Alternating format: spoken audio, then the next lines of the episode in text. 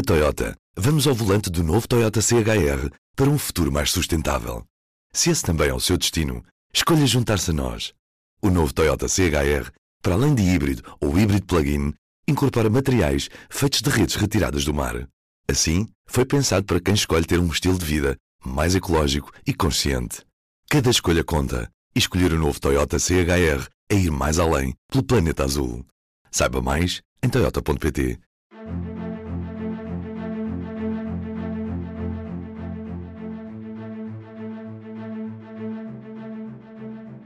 Bom dia, o meu nome é David Pontes e este é o P24. São 10, 10 incêndios com dimensão significativa que nos últimos dois anos ocorreram no eixo da Almirante Reis, no centro de Lisboa. Desse conjunto de incidentes, resultou um total de 4 mortos, 31 feridos e 79 pessoas desalojadas. Esta série de incêndios, compilada pelo público, ocorreu com especial incidência na freguesia de Arroios, que ocupa uma área que vai da zona do Intendente à Alameda Dom Afonso Henriques, onde a concentração de imigrantes é muito elevada. O último incêndio foi na noite de sábado num edifício da Rua do Trigueirinho, na Mouraria. Morreram duas pessoas e houve 14 feridos. E aos olhos de todos ficaram as imagens de um resto de chão calcinado, um improvisado dormitório onde se acumulavam beliches e colchões, fogões e frigoríficos. O retrato das precárias condições em que vivem ou sobrevivem muitos imigrantes no centro da capital de um país que foi e é país de imigrantes e que tinha a responsabilidade moral de ser mais cuidadoso com as condições de existência dos que procuram o nosso país para trabalhar. Estes reservatórios de imigrantes não estão em campos alentejanos ou em alguma obra recôndita, oculta dos olhares da comunidade. Como dizia uma moradora da moraria entrevistada pelo público, toda a gente sabe que isto é assim e agora estão admirados. Há por isso boas razões para nos questionarmos sobre a invisibilidade a que esta gente está votada. Não há autoridade que tenha a obrigação de fiscalizar, procurando que estes imigrantes possam ser encaminhados para alojamentos mais humanos. As condições de perigo que representam estes alojamentos para os próprios e para os vizinhos não levam ninguém a agir? Ou será que, hipocritamente, preferimos todos virar a cara, pouco importados como vivem estas pessoas, desde que seja a mão de obra barata que precisamos para colmatar as falhas de uma sociedade cada vez mais envelhecida? Muitas perguntas para seguirmos nos próximos dias. Para já, o Ruben Martins faz a conversa deste episódio com o jornalista do local Samuel Alemão, que nos últimos dias tem calcorreado as ruas da moraria para escutar os que lá moram. Viva da vida é isso mesmo. Neste P24 olhamos para como um incêndio no centro de Lisboa pôs a cru a realidade de muitos imigrantes na capital portuguesa. Comigo o jornalista Samuel Alemão. O que é que se sabe ao certo deste incêndio neste prédio da Moraria? Quem é que estava nesta habitação? Do que é que aconteceu ao certo? Neste momento, ainda esses dados ainda não são conhecidos. Os dados de quantas pessoas estariam no prédio, sabe-se que naquele resto viveriam 22 pessoas. Sabe-se que havia também pessoas a viver em andar superior no alojamento local, mas ainda se desconhece hum, o número verdadeiro de ocupantes do prédio, porque há aqui uma suspeita de que, tal como outros prédios daquela zona, um, poderá haver ali um esquema de rotatividade, chamado, chamado esquema de cama quente, não é? Que sai um e entra outro. Uh, as autoridades estão a investigar, portanto, ainda é precoce dizer exatamente que género de ocupação um, haveria naquele prédio. Nós sabemos hoje, e pesquisa na internet, que aquele prédio até há muito pouco tempo estava disponível para uh, alojamento local. Isso era anunciado em plataformas de alojamento local.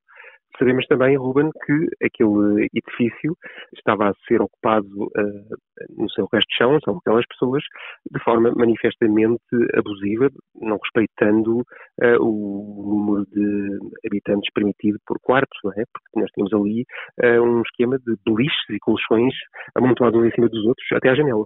Sabemos se este tipo de aluguéis de curta duração com quartos super ocupados são uma constante nestes bairros históricos de Lisboa ou isto é um caso relativamente isolado? Nós temos essa noção do padrão do tipo de alojamento local de Lisboa? Temos essa consciência, aliás, isso é, ficou patente uh, no que foi ouvindo ontem nas reportagens e na reportagem que eu fiz no terreno era precisamente a tónica comum dos discursos das pessoas, não é?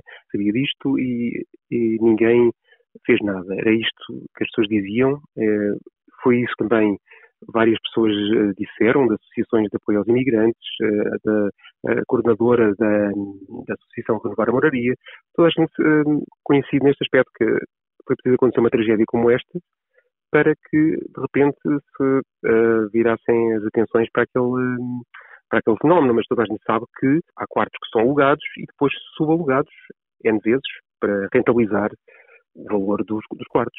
Temos indicação de mais ou menos o perfil de pessoas que alugavam este tipo de, de, de quartos? Eram pessoas de, que vinham para curtas estadias em Lisboa? São trabalhadores?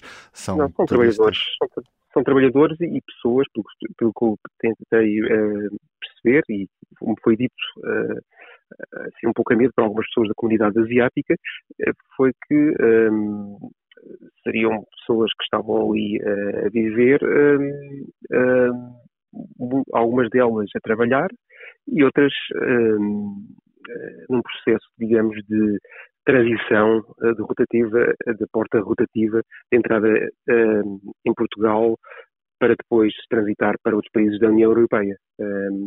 Basicamente, estes alojamentos permitem que as pessoas, enquanto não resolvem a sua vida ou, ou arranjam trabalho, uma daquelas plataformas que nós todos conhecemos, é de entrega de comida ou, do, ou de TVDE, um, ou então, um, portanto, resolvem a situação de legalização, permanência em Portugal e, por conseguinte, na União Europeia, e depois rumam a destinos onde haverá uh, possivelmente melhores condições uh, salariais, ou, ou pelo menos essa é a aspiração, melhores condições salariais. Uhum. Sabemos também quem é que é o proprietário deste prédio? Temos esses dados? Neste momento ainda não temos esses dados. Isso ainda carece de confirmação, ainda não foi investigado. Tu tens acompanhado os últimos anos, aliás há bastantes anos, este evoluir da cidade de Lisboa. O que é que este incidente nos diz sobre a cidade e sobre a forma como a cidade nos está a mudar nos últimos anos? Este incidente mostra-nos uma realidade muito matizada e, e muito complexa, com vários níveis de análise. Uh, mostra-nos, de facto, esse problema da habitação, que está ligado, intimamente ligado à questão da, do, do, alojamento local, não é? E de, do, da chamada gentrificação, não é? Que tem que ver com processos de especulação imobiliária. Aliás, este, este edifício, como te referi há pouco, uh, estava uh, registado, ou esteve até há bem pouco tempo registado, como um local de alojamento local. Uh, mesmo uh, à porta está aquela, uma daquelas plaquinhas o A e o L, né, que refere a um alojamento local, são uh, obri obrigatórias pela lei. e esta, portanto, esta situação resulta da, do facto de estes prédios terem sido uh, comprados várias vezes, uh, não estou a falar deste em particular, mas de vários prédios daquela zona, são comprados várias vezes, são revendidos, são, alguns são postos no mercado de alojamento local uh, e, de facto, muitas das pessoas que ali viviam, as pessoas mais antigas, foram obrigadas a sair para a periferia ou para outros locais fora da cidade e o que é que acontece? Depois da pandemia, o turismo, sabemos nós, teve uma pequena quebra, e hum, muitos prédios foram ocupados por uh, imigrantes com, com, estes esquemas de, de pessoas que viviam uh, em quartos sobrelotados um, e que muitas delas, como te disse, uh, ou trabalham em plataformas destas, de, digitais, ou estão aqui simplesmente só de passagem.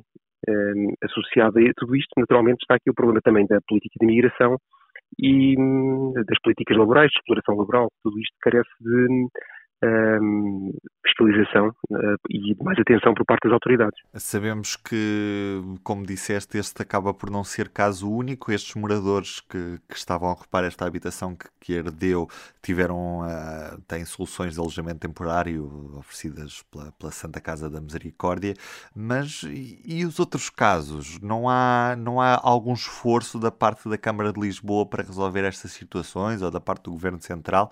ou estes problemas, eh, de certa forma, continuam a voltar-se sem que haja uma grande vontade política de os resolver? Qual é que é a tua visão sobre isso? Pois, eu acho, acho que é muito por aí. Eu acho que, quer dizer, hum, parece-me evidente que hum, temos que ser honestos, quer dizer, nestas coisas. Hum, uh, os, os, imigrantes, e sobretudo imigrantes em situação de grande precariedade, são os últimos da linha a verem um, os seus problemas uh, ser olhados com antes de ver por parte das autoridades. Repara, nós temos uma, uma parte substancial da classe média portuguesa a queixar-se de não ter forma de encontrar uma habitação, imagina uh, a atenção que estas pessoas que estão no final da linha recebem, não é? Uh, por ser completamente despidos de, de, politicamente correto, não é? E, de, e, ver a questão como é que ela é. Estas pessoas estão no final da linha, como dizia hoje a, a, coordenadora da Associação Renovar a Moraria, são estas pessoas que muitas delas sustentam a, a nossa economia com aquela conveniência da, da comida à porta de casa, do, ou de um carro ou de DVD que aparece em pouco tempo e nos transporta por uma quantia irrisória, mas isso tem um custo, a conveniência tem um custo, não é? é essas pessoas ganham miseravelmente, é, esta é a realidade. E, e, eh, não creio que as autoridades portuguesas eh, tenham uma grande, ou pelo menos não têm demonstrado uma grande preocupação um, ehm, com as condições em que essas pessoas uh, cá chegam, cá uh, trabalham e onde se instalam, não é? Visto, aliás, que uma das vítimas mortais, infelizmente, foi um adolescente, não é? Estavam todos ali a viver, basicamente, ao, ao monte.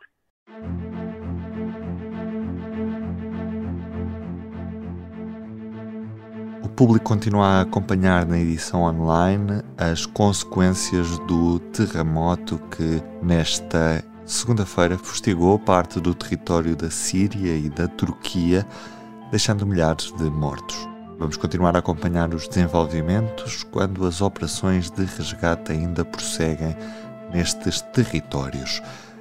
E para o fim deste episódio, deixo-lhe uma recomendação, porque nesta terça-feira será dia de Desordem Mundial para ouvir mais logo nas plataformas habituais de podcast. Esperamos por si, porque o público fica mesmo no ouvido.